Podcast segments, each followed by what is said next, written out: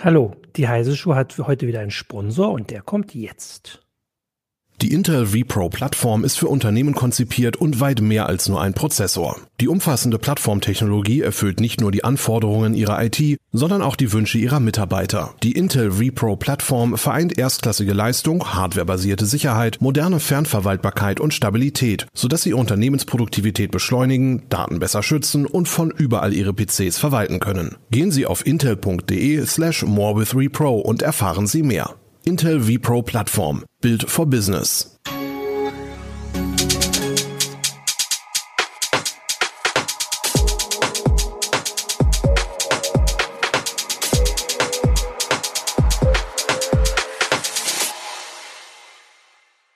Ich bin Martin Holland aus dem Newsroom von Heise Online. Das ist die Heise Show. Herzlich willkommen an alle Zuschauer und vor allem an unsere Gäste. Und zwar sind das heute Sophia Zimmermann Kannst du mal winken? Hallo. Und Peter Nonhoff-Arps. Hallo. Aus der äh, Redaktion äh, unseres Magazins, ich halte das hier schön hin, CT Fotografie. Ähm, und äh, Jürgen Kuri auch aus dem Newsroom von Heise Online. Und natürlich, Hallo. wie sich das in Zeiten der Pandemie gehört, sind wir teilweise im Homeoffice, aber auf jeden Fall alle social gedistanced. Und ja, ah, jetzt kommt der Hinweis, genau. Also der Sponsor ist heute Intel. Ähm, am Ende der Sendung kommt dann nochmal ein ähm, äh, genaueres äh, Video dazu.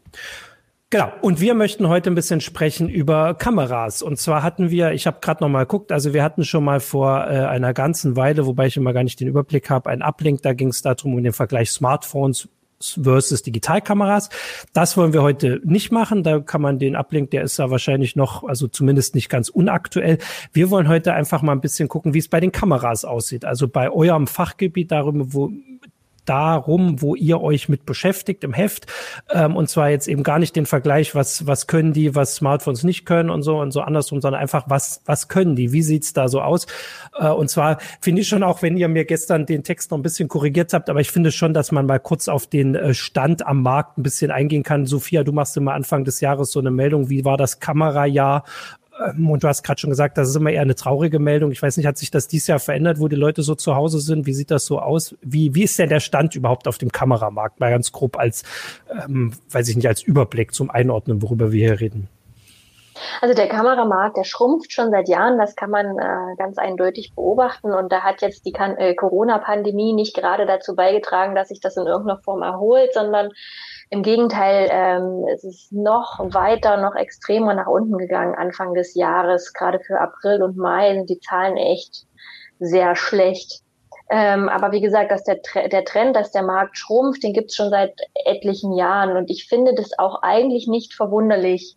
Denn ähm, um nur Foto zu fotografieren, um einfach nur seinen Alltag zu dokumentieren oder mal, was weiß ich, mhm äh, im Restaurant sein Essen oder irgendwas, da reicht natürlich auch äh, absolut ein, ähm, ein, ein Smartphone. Und ähm, gerade wenn man vielleicht nicht nichts weiter damit machen will, als sich das auf einem Display hinterher anzuschauen oder mal jemandem weiterzuschicken über WhatsApp oder so. Ähm, also man braucht heute zum Fotografieren und um Fotos zu machen, die eine hinreichende Qualität haben, einfach keine richtige Digitalkamera mehr. Deswegen mhm. der Markt entwickelt sich, glaube ich, zurück in die Zeit, in der Fotografie äh, mit äh, ernsthaften Kameras einfach noch ein richtiges, also ein richtiges Hobby war. Mhm. Und ähm, wenn man guckt, wo der herkommt, waren die Zahlen, diese, diese Hochzeiten, äh, ich weiß gar nicht so genau, wann das war, 13, 12, 13, äh, war das schon auch extrem mit einer Million verkauften Spiegelreflexkameras in Deutschland. Ja. Und da gab es ja dann, also da zu den Hochzeiten gab es ja dann auch noch so die, die, diese kleinen Click-and-Shoot-Kameras, äh, Digitalkameras, die sind ja im Prinzip fast völlig vom Markt verschwunden. Also da, wenn, wenn ich jetzt das vergleiche jetzt mit einem, mit einem Smartphone, also meine Frau hat irgendwie noch so ein Ding rumstehen und die jammert immer rum, wenn sie sieht, was ich mit dem Smartphone für, für Fotos mache. Und für, für sowas, also dafür brauche ich natürlich jetzt keine extra Kamera mehr. Wenn ich, wenn ich ja, also das ist, das ist auch tatsächlich enttäuschend. Also diese kleinen Kompaktkameras, äh, die sind von der Bildqualität her wirklich überhaupt nicht besser als ein Smartphone. Und, ähm, Und ja. Ja, also das ist wirklich enttäuschend, gerade wenn man auch mit denen zoomt oder so. Das machen die Smartphones heute ja auch schon. Also ich setze das mal in Anführungszeichen. Ähm, und sie machen es, wenn sie es machen, gar nicht so viel schlechter, als was früher diese 100 Euro Zoom Kompaktkameras gemacht haben. Und aber tatsächlich, die gibt's kaum noch. Und wenn, dann gibt's mhm. die noch in der Nische. Die haben sich auch nach oben entwickelt. Aber dann lasst uns doch gleich da mal von weggehen. Also ich habe auch diese Erinnerung, dass wenn man im Urlaub war, so vor zehn, acht, neun, zehn Jahren, dann hat jeder ähm, irgendwie so, ein, äh, so eine Kamera umhängen, Spiegelreflexkamera, ob und nicht jeder sah so aus, als wüsste er genau, welche Funktion die alle hat, aber das, äh, äh, das war so ein Ding, was man wirklich oft gesehen hat und das ist, glaube ich, wieder zurückgegangen, wobei ich natürlich dieses Jahr jetzt noch nicht groß Urlaub gemacht habe, ähm, aber das wäre letztes Jahr dann so ähnlich. Ähm, aber wie, also deswegen glaube ich auch, dass das Thema ein bisschen wieder rausrutscht. Also da haben sich viel mehr Leute mit beschäftigt, haben gefragt, was hast du für eine Kamera und so. Und dann hat man da die Nummer gesagt, der Nikon oder der Canon, wahrscheinlich vor allem der Spiegelreflexkameras. Und dann wussten immer alle, was damit anzufangen. Das geht, glaube ich, wieder zurück. Und gerade deswegen fand ich die Sendung jetzt auch so, ähm, so spannend, die, die einfach mal weil das nicht mehr das, also das hat nicht mehr jeder im Kopf. Jetzt wissen alle, was es für Smartphones gibt, aber nicht mehr Kameras. Und deswegen gleich mal, also was ist denn der Stand? Also was gibt's denn für ähm, ja, sage ich jetzt mal, also die richtigen Kameras, nicht die, die kleinen, die, die eh komplett verschwunden sind, sondern die Spiegelreflexkameras. Kann man das irgendwo oder die System, also das ist ja schon, glaube ich, der erste große Unterschied. Vielleicht kann Peter da, der, der lacht da schon gleich mal sagen, wie ist denn der Stand? Also jetzt weiß das nicht mehr jeder. Naja, also es gibt tatsächlich die äh, Spiegelreflexkameras, wie man sie auch aus analogen Zeiten noch kennt ja. und äh, die ja auch äh, zur, zum Beginn der Digitalära so das äh, obere Segment äh, kennzeichneten. Und aber jetzt seit etlichen Jahren gibt's nebenbei die, die äh, spiegellosen Systemkameras. Mhm. Ne, die, äh, Im Prinzip ist das so wie eine, wie eine kompakte äh, Digitalkamera, aber mit einem Objektiv davor, das sich auswechseln lässt. Und äh, das ist so der Trend, der sich jetzt erstmal in den letzten Jahren immer mehr durchsetzt und äh, ja, die einen fragen immer, wann, wann werden denn die ähm, Spiegelreflexkameras endlich komplett abgelöst? Das wird sicherlich noch eine Zeit lang dauern und äh, vor allen Dingen im, im, im Profi-Segment gibt es immer noch viele Fotografen, die, die schwören einfach auf diese DSLR-Technik schon allein, weil der Sucher nicht elektronisch ist und so, weil sie noch einen richtigen analogen Sucher haben. Äh, die anderen sagen, die, die, die elektronischen Sucher sind ja viel besser, die gehen auch im Dunkeln und so. Also da gibt es immer noch so ein Hin und Her und da wird sich auch noch eine Zeit lang was tun. Was ist denn der Vorteil von, oder sagen wir mal so, was ist denn eigentlich der, der richtige, also gut, kein Spiegel bei den Systemkameras, was ist der Vorteil von den Dingern? Also weil ich würde jetzt so als eher, sagen wir mal so, früher mal ambitionierter Laie sagen, ja, Spiegelreflex, klar, natürlich. Kann ich direkt sehen oder so, was, was ich wirklich äh, dann abbilde, äh, was natürlich im Prinzip bei den digitalen auch nicht so stimmt. Mhm. Also ähm, da gibt es einige äh, Vorteile. Also es gibt zum Beispiel einfach die Haptik, also gerade, also die meisten Vorteile ähm, entpuppen sich dann als Vorteile, äh, wenn man wirklich ernsthaft fotografiert. Also mhm. wenn man Bilder komponiert oder wenn man als Sportfotograf äh, Sportfotos machen will oder als Tierfotograf draußen im Regen rumläuft und, und äh, dort fotografiert. Also es ist äh, schon mal die, die Haptik, so eine, so eine ausgewachsene Spiegelreflexkamera, vor allen Dingen die Profikameras, die liegen wirklich super in der ja. Hand. Äh, die, die sitzen immer richtig, man weiß, wo die Tasten sind, die bedienen sich einfach, ja, als wenn man, äh, als wenn sie mit der Hand verwachsen wären. Und äh, das ist schon mal ein großer Vorteil. Äh, ein anderer Vorteil, den, den man bei spiegellosen Kameras nicht so häufig findet, ist also wirklich die Robustheit, die Wetterfestigkeit. Also da gibt es im Profi-Segment immer noch, äh, also jetzt zum Beispiel von Canon und Nikon äh, Kameras, die haben auch gerade noch eben zur nicht laufenden Olympiade neue Modelle rausgebracht. Äh, das sind so wirklich die, die Flaggschiffe, wenn es darum geht, äh, so Sportfotografie oder, oder äh, Tierfotografie zu, zu betreiben. Aber die sind einfach sehr robust und schnell und ja, äh, ja die sind sehr, sehr zuverlässig. Ne? Und warum also haben die Spiegellosen diesen Siegeszug, wie glaube ich Sophia gesagt hat? Also woran liegt das dann, dass die sich so ausbreiten? Sind die günstiger? Sind die was ist denn da der? Also die ja, sind eigentlich nie, die sind eigentlich nicht günstiger. Also das ist, ähm, äh, die haben vielleicht mal so angefangen, so ein bisschen mehr als als leichtere. Also am Anfang wurden ja diese Spiegellosen damit beworben, dass sie halt ähm, besonders kompakt und, und leicht mhm. sind, weil einfach der Spiegel fehlt, dieser ganze Aufbau, das wird einfach alles nicht mehr gebraucht. Man, und ähm, sie wurden auch als besonders einsteigerfreundlich beschrieben, weil man eben wenn es einen Sucher gab oder das Display gab oder hauptsächlich wurden sie auch übers Display fotografiert, dass man das, wie das Bild später sein wird, dass man das direkt auf dem ähm, Bildschirm auch sieht, dass man halt nicht wie bei einem optischen Sucher da noch mitdenken muss. Mhm. Ähm, und das wurde halt immer als besonders äh, einsteigerfreundlich beschrieben und als besonders unkompliziert und ein bisschen moderner und ähm, mhm. äh, die waren auch viel, waren auch vom, vom Design her so ein bisschen schicker und verspielter als Spiegelreflexkameras, also so ein bisschen so, die, ein bisschen so eine Leichtigkeit haben die da reingebracht. Aber man kann mittlerweile beobachten, aber durch alle Bereiche ähm, Kameraklassen hinweg beobachten, dass sich die, äh, dass, dass sich die Kameraklassen so ein bisschen professionalisieren. Also diese die spiegellosen mhm. Systemkameras heute die haben so ein bisschen diese, diese, diese Kompaktheit ähm, auch aufgegeben zugunsten von größeren Gehäusen, weil sich tatsächlich diese Spiegelreflexhaptik, die hat sich einfach bewährt. Das ist einfach ein bewährtes Konzept. Der Daumen drückt nicht ständig auf irgendwas, was ich mhm. gar nicht äh, drücken will. Und ähm, deswegen beobachten wir eigentlich auch bei den spiegellosen Systemkameras, dass die größer werden.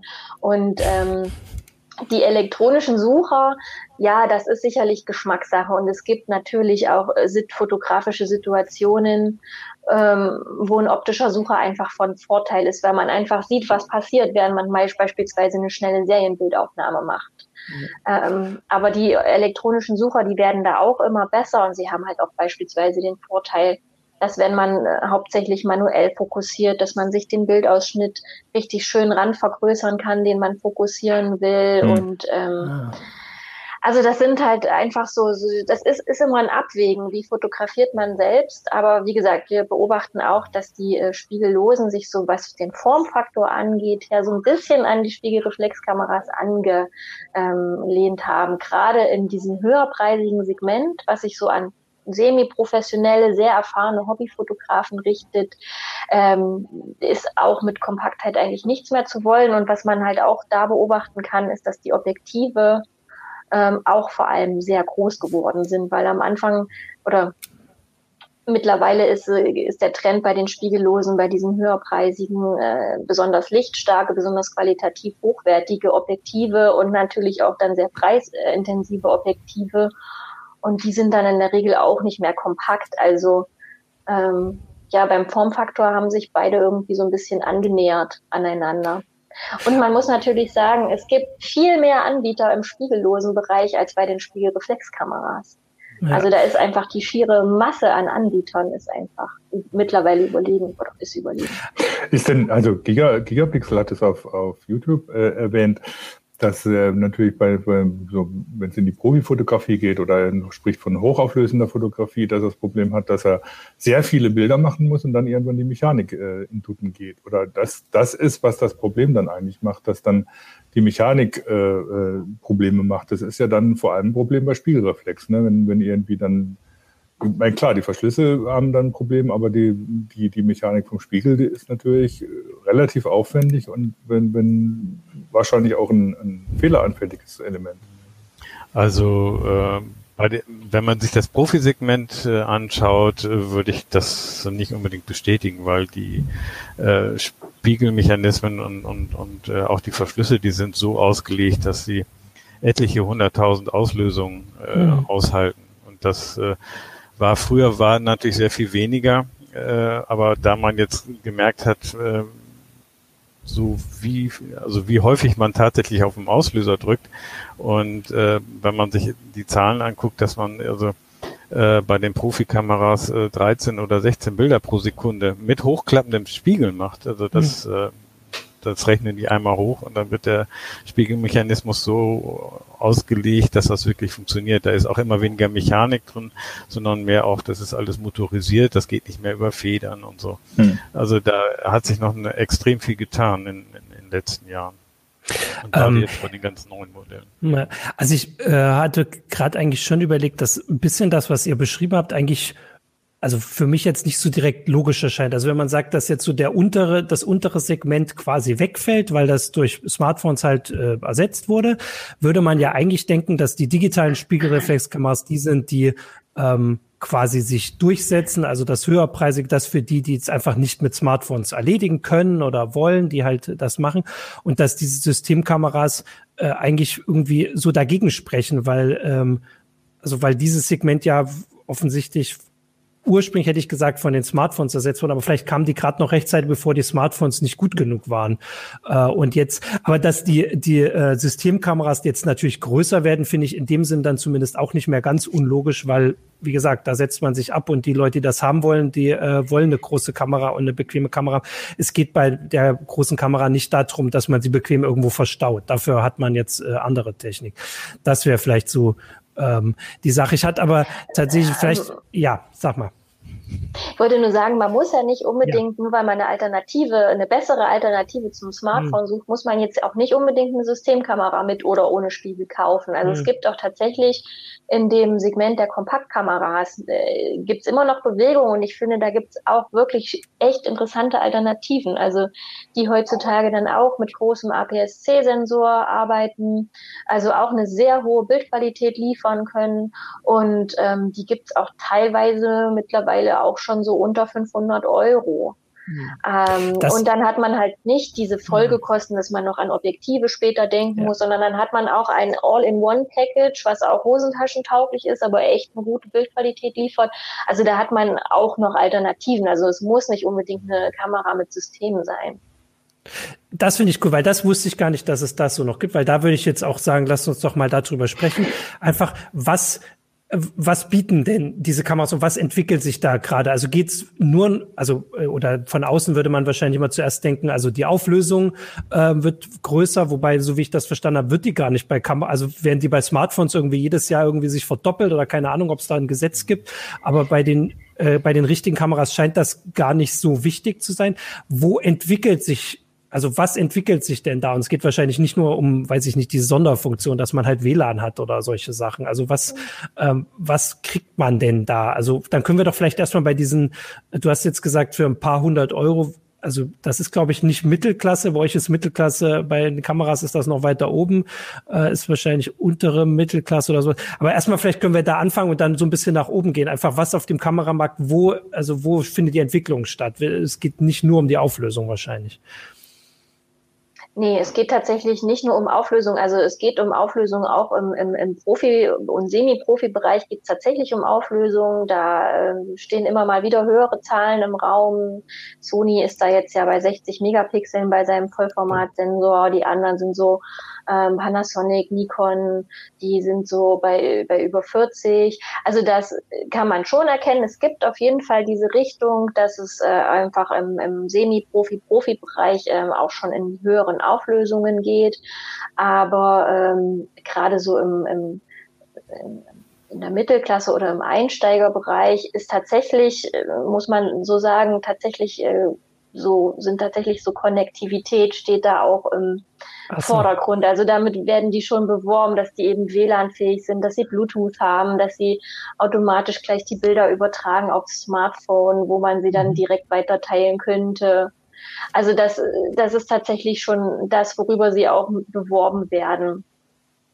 Also finde ich, finde ich auch nicht ganz, finde ich auch nicht ganz, ganz unwichtig, weil wenn ich mir das angucke, wie einfach das ist mit dem Smartphone, ich knipse mit dem Smartphone und dann ist es einfach überall da, wo ich es sonst haben will. Das heißt, äh, über eine Cloud-Funktion. Das heißt, ich muss mich da nicht um drum kümmern, irgendwie, es irgendwie auf den PC zu laden und dann irgendwo nochmal irgendwo in mhm. Bildverarbeitung zu laden und nochmal in eine Cloud zu laden, sondern es passiert einfach. Und das ist also, natürlich für viele Anwender schon ein Argument. Und ich muss auch ehrlich ja. sagen, es wird auch genutzt. Also es ist ja. nicht nur ein Werbeargument. Mhm. Also, also wenn ich mich selber beobachte, ich fotografiere noch sehr viel mit Kamera und äh, wenn ich unterwegs bin, ich setze mich abends hin und oder auch schon im Café und überspiele schnell aufs, aufs Smartphone, dann kann ich die Sachen auch schon teilen. Und äh, das, also das mache ich auch tatsächlich. Oder ich habe das Smartphone während des Fotografierens in der Tasche und ich äh, äh, wundere mich, die, die tauschen sich schon automatisch aus, das brauche ich gar nicht mehr zu konfigurieren. Und ja. ich habe jetzt auch immer die, die Tagging-Daten drin. Also ich äh, weiß auch, wo die Fotos entstanden sind. Und äh, ja. das, das ja, also funktioniert also alles im Hintergrund über Bluetooth und so. Und mhm. äh, das sind Sachen, die, die nutze ich auch und die nutze ich auch später noch. Das ist der eine Aspekt, ne? Und der andere, also dass sie sich tatsächlich mit dem Smartphone verknüpfen, das ist wichtig für diese Einsteigergeräte oder gehobene Mittelklasse. Der Einst die Einsteigergeräte sterben auch im Systemkamerabereich so ein bisschen aus, muss man sagen. Aber die nähern sich auch teilweise bei der Gehäuseform so ein bisschen dem Smartphone an. Also die haben größere Displays mittlerweile. Ähm, die Touch-Steuerung ist viel umfassender. Also es ist auch, und die Menüs und die, diese, diese, die Menüs sind auch alle touchfähig und man kann sich dann auch Leisten ziehen, äh, um quasi die Belichtungszeit zu verändern oder die Blende einzustellen. Also das ist schon, wird schon alles in diesem Einsteiger-Mittelklasse-Bereich alles auch sehr spielerisch. Ja, und äh, was ja, was man ja auch, also das haben nun meine Kameras auch immer schon gehabt. Äh, ich bin auch, würde ich sagen, eher so ambitionierter Laie, so wie es Jürgen sagt, ähm, war, dass die diese Nachbearbeitungsfunktion immer mehr auch schon auf auf das Gerät gebracht haben. Also wenn man jetzt, da könnte man jetzt auch überlegen, also wenn man sagt, man will die Fotos mit der richtigen Kamera machen, aber sie dann auf Instagram wahrscheinlich teilen, ähm, wäre ja auch die Frage, ob man das dann überhaupt auf dem ähm, auf der Kamera überhaupt nachbearbeiten will oder wenn es eh aufs Handy geladen wird, das nicht dort lassen kann. Wie ist denn das? Also wird das vorangetrieben, dass man auf dem Handy dann auch schon mehr da irgendwie ähm, weiß ich nicht, den Kontrast erhöht und das halt, weiß ich nicht, diese Sachen, die man halt jetzt sonst auf dem Handy macht? Oder ist das eher was, was so halt einfach da bleibt und weil es das auch schon länger gab? Also das ich würde sagen, also wenn man die, die Bilder von der Kamera aufs Handy überträgt, ja. da sieht man gleich schon, die Bilder sind einfach viel besser als das, was aus dem Handy ja. rauskommt. Man muss sie kaum noch bearbeiten. Also ich mhm. muss eigentlich jedes Handyfoto, ja. bevor ich das verschicke, bearbeite ich das. Da stimmt der mhm. Ausschnitt nicht, da ist die, die, Belichtung nicht ganz richtig, da ist, also da ist schon viel drin, da stimmt die Schärfe oft nicht und so. Und das, äh, wenn ich jetzt die von meiner äh, Systemkamera überspiele, da brauche ich eigentlich kaum noch was zu, dran zu machen, außer den Ausschnitt vielleicht einzustellen. Ja. Also da fällt die Bildbearbeitung, zumindest wenn ich die JPEG-Bilder nehme, die fällt eigentlich am Smartphone weg. Also die kommt erst hinterher am PC zum Tragen, wenn ich wirklich aus den Bildern zum Beispiel Großformatbilder machen will, ein Fotobuch ja. machen will, wenn ich die Bilder aneinander anpassen mhm. will, vom Stil her. Dann kommt das zum Tragen, die Bildbearbeitung. Aber so für, für für Standardbilder brauche ich da nichts mehr zu machen. Na, vielleicht ja, kann man das Foto. Da muss man dazu sagen, dass die das ja auch alle ja. quasi äh, auch diese ganzen Filtereffekte, das ist ja auch alles auf den Kameras schon drauf. Also mhm. das ist ja, ja auch jetzt nicht irgendwie Eben. Zauberwerk. Also, aber dann können wir ja doch noch mal ein bisschen äh, auch höher gehen. Also, weil ich da schon. Warte mal, bevor wir, bevor ja, wir da in die Reihe gehen. Also, weil äh, wir haben noch eine Kategorie, anscheinend haben wir noch eine Kategorie gar nicht erwähnt. Die tauchte jetzt äh, in, in den Kommentaren ein paar Mal auf, die Frage nach den Bridge-Kameras, ob die auch für Einsteiger mhm. geeignet sind, beziehungsweise vielleicht auch für die, die es nicht, nicht kennen. Was ist das überhaupt, Bridge-Kameras? Das ist eine gute Frage. Also, die Bridge-Kameras, das ist so eine, das ist eine Hassliebe von mir, ähm, weil die haben natürlich diesen Spiegelreflexformfaktor und in der Regel ähm, ein ganz gutes Handling und die gibt's auch echt schon im Einsteigerbereich, auch schon für 500 Euro. Mittlerweile werden sie aber auch gern mal für um die 1000 verkauft. Ähm, und da muss man echt ins Kleingedruckte gucken, was man sich da ins Haus holt, weil teilweise haben die diese ganz kleinen ähm, ähm, Bildsensoren noch im, man sagt 1 zu 2,3 Zoll Format. Manches Handy hat heute schon einen größeren Bildchip. Und, okay. ähm, und entsprechend mager ist dann die Qualität, die man erwarten kann von solchen Geräten. Und das, man erschließt sich damit natürlich neue Möglichkeiten, wenn man sich, was weiß ich, den Mond ranholen kann, ja. Dann hat man das aber mal gesehen, aber ob man mit dieser, mit diesem Bildergebnis, wenn es einem wirklich um das Bildergebnis geht, glücklich wird, das wage ich immer zu bezweifeln. Aber auch da gibt es ähm, gehobene Geräte natürlich. Die sind dann entsprechend auch preisintensiv. Ähm, aber die arbeiten auch nicht mit besonders großen Chips. Also dass man jetzt so, dass man jetzt so im Innenleben so eine Technik hat, wie man es vielleicht von so einer ähm, APS-C-Spiegelreflexkamera kennen würde oder so, das ist nicht der Fall. Also das ist, die sind auch, was die Bildqualität angeht, immer ein großer Kompromiss, aber das macht ja auch alleine schon diese extreme äh, Spanne an ähm, fotografischen Disziplinen, die die an, äh, abdecken wollen, ähm, bringt das was, ja schon was mit ist denn das? Was ist denn das Besondere an denen? Das sind diese, sind das Super-Zoom-Kameras oder war das das Besondere, genau. dass die so einen großen also Zoom die haben, oder? die haben diese extrem großen äh, Zooms. Also einmal ist wichtig, ja. die haben ähm, diesen, dieses diesen größeren Formatfaktor. Das heißt, die sind äh, mindestens mal so groß wie eine kleine Spiegelreflexkamera und sehen mhm. im Prinzip auch so aus. Mhm. Und ähm, das Zweite ist halt, dass sie extreme Brennweiten, also sehr hohe Zoom-Faktoren bieten. Ich mhm. weiß nicht, bis äh, 60-fach oder so. Ähm, also man deckt mit einer Kamera unglaublich viel ab. Man kann sich äh, entferntestes nah ranholen. Man kriegt aber auch eine weite Szene im Zweifelsfall mhm. ähm, gut noch mit drauf. Und das ist natürlich so der Wunsch nach der eierlegenden Wollmilchsau, den äh, die äh, mhm. damit erwecken wollen. Aber ich finde, die sind, das sind wirklich sehr kompromissbehaftete Kameras und wenn man so eine will, sollte man sich darüber im Klaren sein. Zumal okay. sie, wie gesagt, meiner ja. Meinung nach auch echt teuer sind. Ja. Gerade die so ein bisschen bessere Bildqualität versprechen mit diesen sogenannten Typ 1 Zoll Sensoren. Mhm. Ähm, hm. okay. Okay, aber dann hast du doch äh, die Frage beantwortet. Dann äh, wollte ich ja ein bisschen quasi ein bisschen höher in das höherpreisige oder ja, wie gesagt, ich glaube, die Kategorien sind bei euch ein bisschen anders. Also ich würde sagen, ab wenn es vierstellig wird, finde ich das schon höherpreisig, aber mhm. wahrscheinlich ist das bei Kameras noch, ich glaube, bei euch ist das noch Mittelklasse. Im aktuellen Heft war, glaube ich, ein Test von Mittelklasse-Kameras, die waren 1800 Euro. Ähm, teuer war das. Ja, Egal. Die Preise entwickeln sich da auch so ein bisschen nach oben. Was ja logisch ist, wenn man weniger verkauft, wahrscheinlich. Aber ist denn dann auch mehr Technik drin? Also was bekommt man denn dafür dann? Also den größeren Sensor. Das war das, was du vorhin schon gesagt hast. Das ist wahrscheinlich eine Sache, die man da dann äh, erwarten kann, wenn man jetzt, also da ist man wahrscheinlich bei Systemkameras und Spiegelreflexkameras, oder? Wo, wo bin ich, wo ja, also ich da? Bei, Du kannst auch eine Kompaktkamera für, für 1000 Euro kaufen und mit einem kleineren Sensor. Also das kannst du auch. Also es ja. gibt natürlich, die Preisspannen sind auch wirklich extrem. Ähm, der Preis sagt heute gar nicht mehr so unbedingt so viel über die Sensorgröße mhm. aus. Also ähm, das liegt daran, dass ja am vergangenen, vor, vor zwei Jahren, äh, aber hauptsächlich im vergangenen Jahr diese Vollformat-Spiegellosen so in diesen Markt gedrängt wurden von ganz vielen Herstellern. Da ist ja ähm, da ist Panasonic eingestiegen, Nikon, Canon, Sony hat das ja schon lange. Und ähm, die haben natürlich ähm, das versucht mit so richtigen Preisbrechern. Also man kriegt auch heute schon eine Vollformat äh, spiegellose Systemkamera für unter 1000 Euro. Vollformat ähm, ist worin, äh, was was der Preis vielleicht, worüber der Preis vielleicht was ein bisschen was aussagt, ist ähm, zum Beispiel Gehäuserobustheit. Also in den mhm. Einsteigerklassen findet man selten wetterfeste Gehäuse. Da hat man mal eine Pentax K70, wo man vielleicht nicht unbedingt 1000 Euro bezahlen muss, die dann auch wetterfest ist. Aber die anderen Hersteller ähm, bieten das eher in den höherpreisigen Geräten beispielsweise ja. an. Das wäre so ein wichtiges ein Unterscheidungsmerkmal. Ich wollte kurz nachfragen zur Erklärung. Also Vollformat äh, heißt, der Sensor ist, äh, also das geht auf die Sensorgröße oder äh, geht das auf die Größe der Kameras? Voll, also also Vollformat ist ähm, die Größe vom Sensor wie früher das Kleinbildformat, also okay. bei Kleinbildfilmen. Das sind 36 Millimeter mal 24 Millimeter und das nächst kleinere ist der APS-C-Sensor, das mhm. ist ungefähr äh, das halbe Vollformat. Das ist einmal dann gedreht.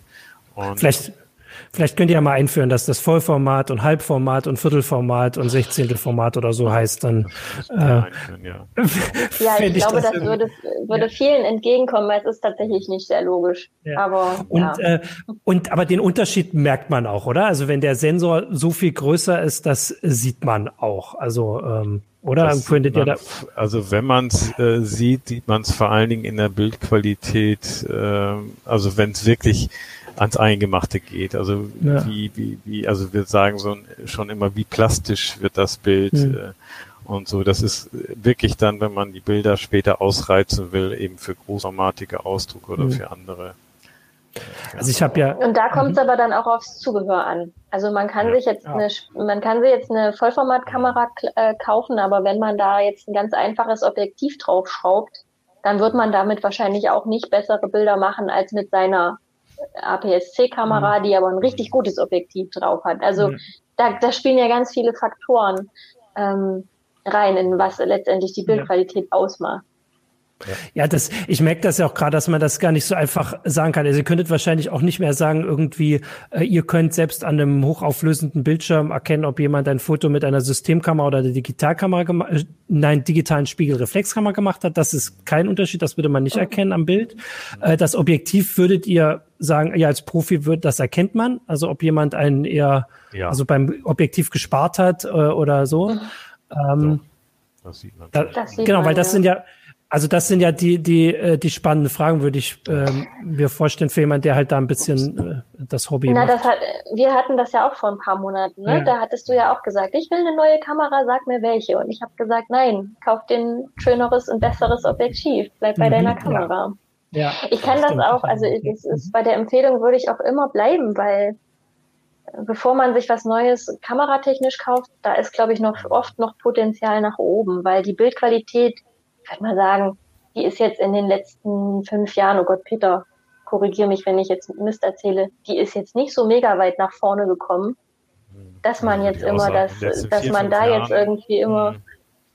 dass also man da eine neue ich, braucht. Hm. Also ich kann mit meiner alten Spiegelreflex, digitalen Spiegelreflex, die, ja, die ist schon über zehn Jahre alt, ähm, kann ich immer noch vernünftige Fotos machen. Ne? Und ja. äh, die man auch äh, ja, hier im Hintergrund auch vergrößern kann. Aber dann wäre ja die Frage, also ähm, ist das dann vielleicht auch ein Grund dafür, dass der, äh, dass weniger Kameras verkauft werden? Also ähm, kann man denn, äh, also werden denn auch weniger Objektive verkauft oder könnte man da vielleicht sagen, da sieht man doch schon, dass die Leute halt dann das Geld fürs Objektiv ausgeben und nicht für die Kamera? Äh, Objektive sind relativ stabil und ähm, mhm. eher so tendenziell werden mehr verkauft. Ja, ähm, aber und also es ist grundsätzlich so, dass man heute nicht mehr jedes Jahr eine neue Kamera braucht, weil man einen Technologiesprung hat und das äh, ja. Die Kameras werden von der Bildqualität her einfach nicht mehr so viel besser im Moment. Ja. Die haben andere andere Fähigkeiten, was heißt ich wie Geschwindigkeit oder ähm, auch bestimmte Features, vor allen Dingen auch ähm, wie verhalten sie sich in, in äh, besonderen Lichtsituationen, wenn es zum mhm. Beispiel dunkel wird im Abendlicht oder wenn man Nachtfotografie ja. betreiben will. Das sind nochmal so Sachen, da kann man vielleicht nochmal ein bisschen dran drehen, wenn man sich eine neuere Kamera kauft zulegt. Weil das wäre ja jetzt dann so die Frage, wenn auch unsere ähm, Zuschauer und also wie gesagt, ich habe ja auch schon überlegt, ähm, also was wäre denn ein Grund, wo ihr sagt, dann kann man jetzt überlegen, ob man die äh, alte ähm, also wahrscheinlich wird es bei vielen, die jetzt noch schon seit längerem die Kamera benutzen, noch eine digitale Spiegelreflexkamera sein. Ähm, was wäre ein Grund, ähm, dann doch jetzt zu sagen, man braucht mal neue. Also der sagt, die Bildqualität hat sich eigentlich nicht so viel verbessert. Dieses Nachtding weiß ich, dass das so ich würde mal sagen, vor zwei, ein, zwei Jahren, das waren oft so äh, Sachen, wo auch richtig Werbung mitgemacht wurde. Man kann jetzt irgendwie, weiß ich nicht, Fotos machen, da äh, hat man sonst gar nichts gesehen und man kann jetzt irgendwie, also ne, man steht in auf einer dunklen Straße und da gab es doch auch so Videos, die dann aber auch irgendwie nicht so ganz gestimmt haben. Also sagen wir mal, die, die, die äh, Nacht, äh, also die Nachtsichtbarkeit, sage ich mal, wird besser.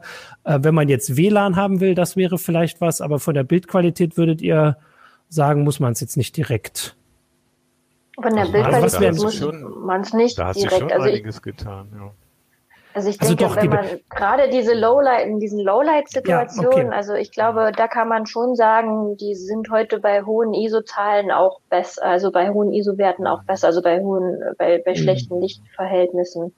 Aber auch das kommt echt, das kommt auch wirklich drauf an, so ein bisschen, wenn man da in die Tiefe reingeht, von Hersteller zu Hersteller, würde ich sagen, ist das ein bisschen unterschiedlich und natürlich auch, wie mhm. man die Fotos nachbearbeitet. Das könnte man, klar, könnte man sagen, wenn man jetzt, was weiß ich, eine zehn Jahre alte Spiegelreflexkamera hat, dann kann man aus dem Grund sicherlich wechseln. Ja, da sind auch noch ganz legitim. andere Funktionen heute dazu gekommen, wenn man mhm. jetzt so alte Kameras zum Vergleich anzieht. Also äh, der Vergleich von vier Jahren, der ist natürlich nicht so eklatant, aber bei zehn Jahren ist, ist der sehr eklatant. Also ich würde jetzt auch, also ich hätte gesagt, dass irgendwie so vier Jahre, das, also ich, wie gesagt, das war jetzt bei mir persönlich so die Zeit, wo ich dann gedacht habe, jetzt könnte man mal eine neue und dann hat Sophia ja gesagt, nee, mach mal nicht. Ähm, das wäre jetzt auch die Sache. Natürlich nicht zu Ein vor User zehn Jahren, auf aber, YouTube ja. ein User auf, auf YouTube meinte oder so, seine sei jetzt 15 Jahre alt und jetzt sei dann doch mal langsam Zeit, sich eine neue zu kaufen. Aber gut, das kenne ich aus Analogzeiten noch. Ich meine, mein Gehäuse hat ewig gehalten. Das war mhm. spannend, war immer ein neues Objektiv zu finden, das irgendwie lichtstärker war. Und Aber irgendwie US 350D, wie ich gerade gesehen habe, ja, da wird es langsam Zeit. Die da wird es langsam Zeit, das stimmt. Also da kann man auf das jeden Fall dann ein bisschen äh, mehr rausholen, wenn es mal schummrig, nur eine schummrige Straßenbeleuchtung gibt. Ist, Da ist ja. ja. Aber manchmal hat man ja auch einfach Lust, mal was Neues auszuprobieren. Deswegen. Ja. Aber da, da ging es ja gerade um die Frage, was man da überhaupt erwarten kann. Also wenn es jetzt vor allem darum geht, dass die Kamera dann, äh, weiß ich nicht, WLAN hat oder irgendwie die Fotos leichter weiterverbreitet, dann wäre das für mich jetzt persönlich nicht so wichtig, weil das, also für mich, mein Workflow ist halt, dass ich zu Hause mich dann hinsetze und das in Ruhe mache. Wenn ich es natürlich im Kaffee machen würde, wäre das super praktisch. Äh, aber das ist gar nicht das, was bei mir persönlich jetzt die Sache ist. Also was, so was mich motiviert hat, ähm, eine neue Kamera ja. zu kaufen vor zwei Jahren, war, ich habe ich hab relativ schnell bin ich auf diese spiegellosen Systemkameras umgestiegen, weil ich es mhm. einfach super fand, weil die einfach sehr kompakt waren am Anfang, ein bisschen schicker aussahen als Spiegelreflexkameras.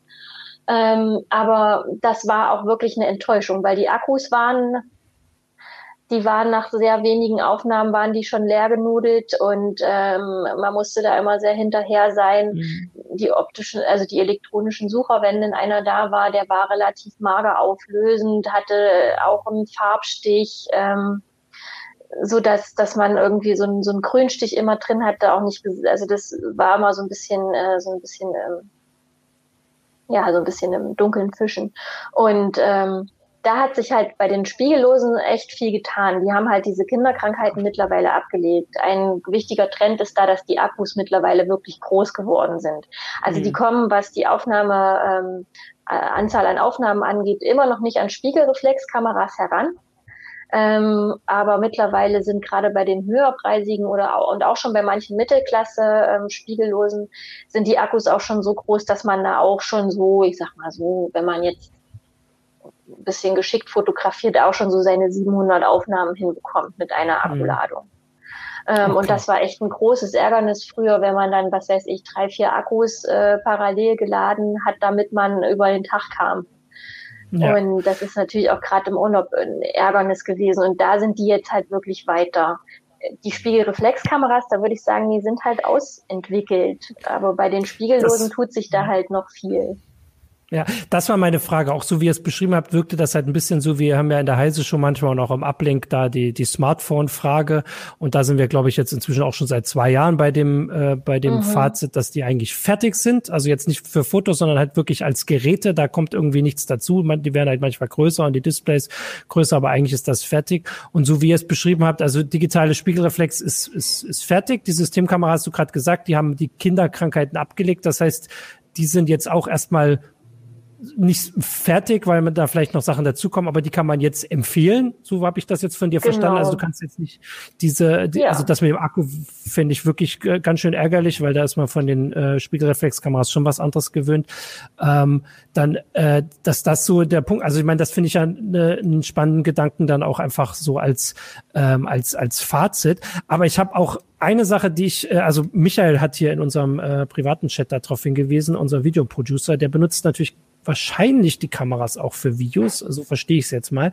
Er meint, dass die Video ähm, Aufnahmefunktion sich weiterentwickelt. Da kann ich aus meiner Erfahrung auch sagen, dass das, ich habe immer erwartet, dass die Spiegelreflexkameras, die ich hatte, die digitalen, also ich habe jetzt meine zweite, ist jetzt auch nicht so viel, dass die ja auch gute Videos machen können. Und ich war, mhm. also fand die nie gut. Die waren irgendwie immer un, also so leicht unscharf. Ich weiß auch nicht, ob das an mir lag.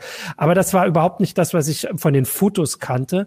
Und so wie ich jetzt Michael verstehe, der quasi jetzt dann hier den Einwurf gibt, ähm, scheint sich da eben auch was zu entwickeln. Könnt ihr das bestätigen? Also, dass man die halt ja. auch für für die Filmchen verwenden. Kann. Also das ist auch seit einigen Jahren echt ein Trend und da gibt es auch Hersteller, die gehen da sehr voran, äh, die, die optimieren ihre Foto, also optimieren die Digitalkameras regelrecht für Video. Also da verschwimmt eigentlich auch die Grenze hin zum Camcorder. Hm. Also auch hm. diese Aufnahmelimits äh, sind da sind da gefallen und ähm, ähm, das ist tatsächlich ein Trend, den man beobachten kann, der auch äh, in den Einsteigerbereich ähm, äh, überschwappt übrigens. Also ähm, Sony und Panasonic haben da Geräte vorgestellt, die da tatsächlich schon mit Assistenten irgendwie helfen, die richtige Einstellung für das Produktvideo oder das äh, Schminkvideo, was man da machen will, äh, zu finden.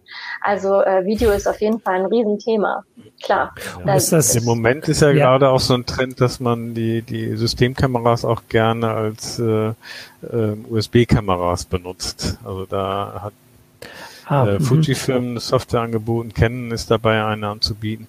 Das heißt also auch die, eben das, was wir jetzt hier machen, Konferenzsysteme können dann auch mit besserer Bildqualität aufwarten. Ja.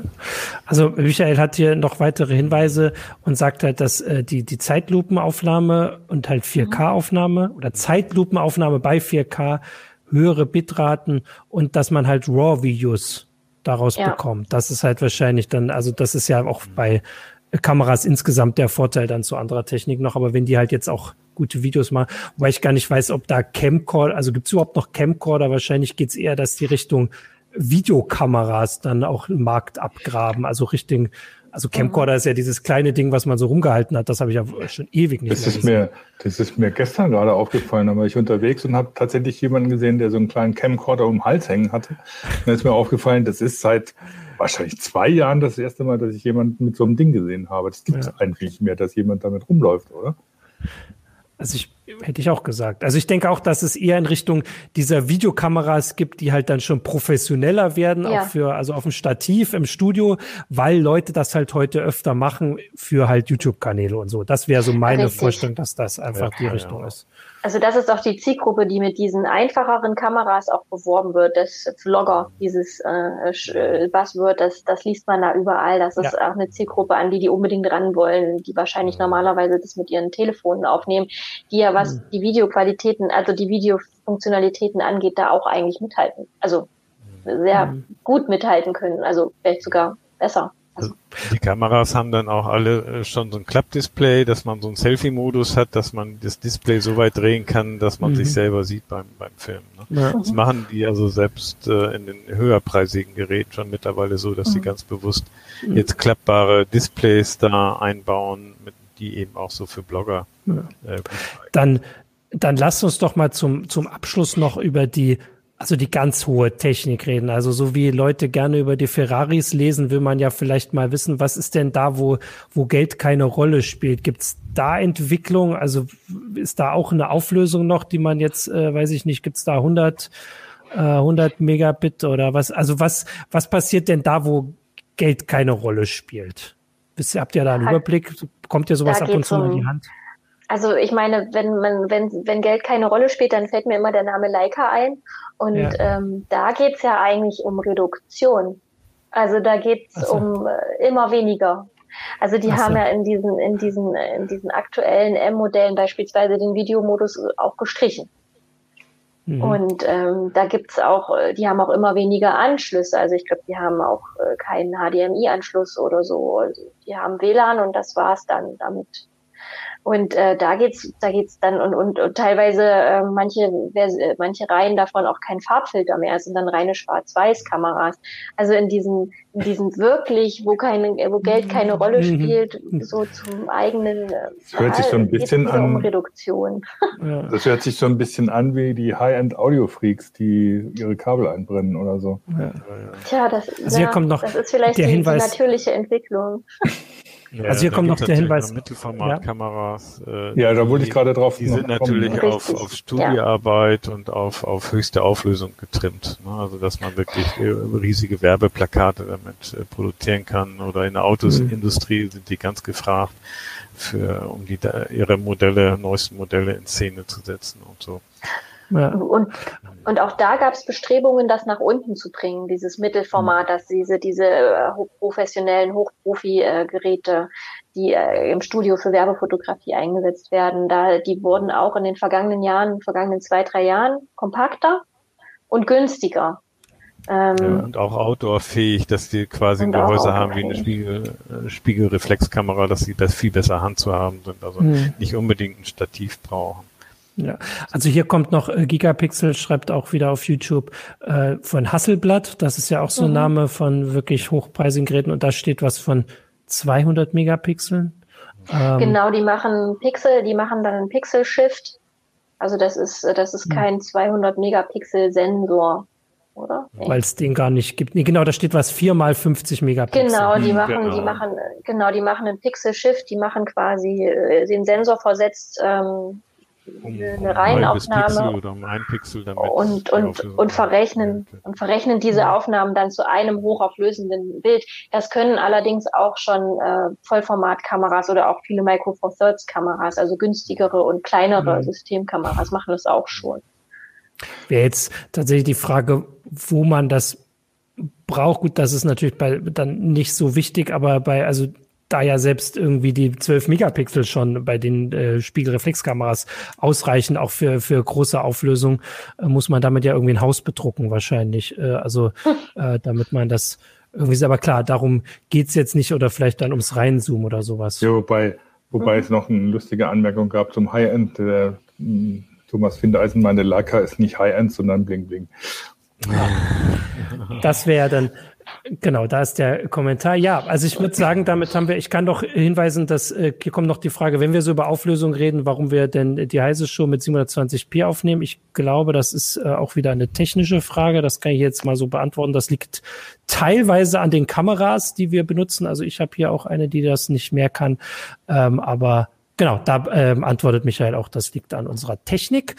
Äh, ja, also fällt euch noch was ein, was wir jetzt irgendwie verpasst haben, wo ihr sagt, das müssen wir noch erwähnen für, für den Kameramarkt, außer natürlich den Hinweis darauf, dass man das bei euch immer auch alles sehr schön äh, viel detaillierter nachlesen kann. Also auch, wie gesagt, die Technik, da ist auch, äh, da steht sie ja, die äh, Vollformat-Objektive und die Kameravergleiche und natürlich auch, was man denn damit nun fotografiert. Also hier im Sonnenlicht. Genau. Ähm, Genau, das, und darum geht es. Da ist Ende gerade ja ein Artikel drin über Großformatfotografie. Also wir hatten in ah. dem äh, Heft tatsächlich, für das Heft tatsächlich ein Bild in äh, zweimal drei Meter oder so produziert, was hier äh, kaum durch die Türen passten.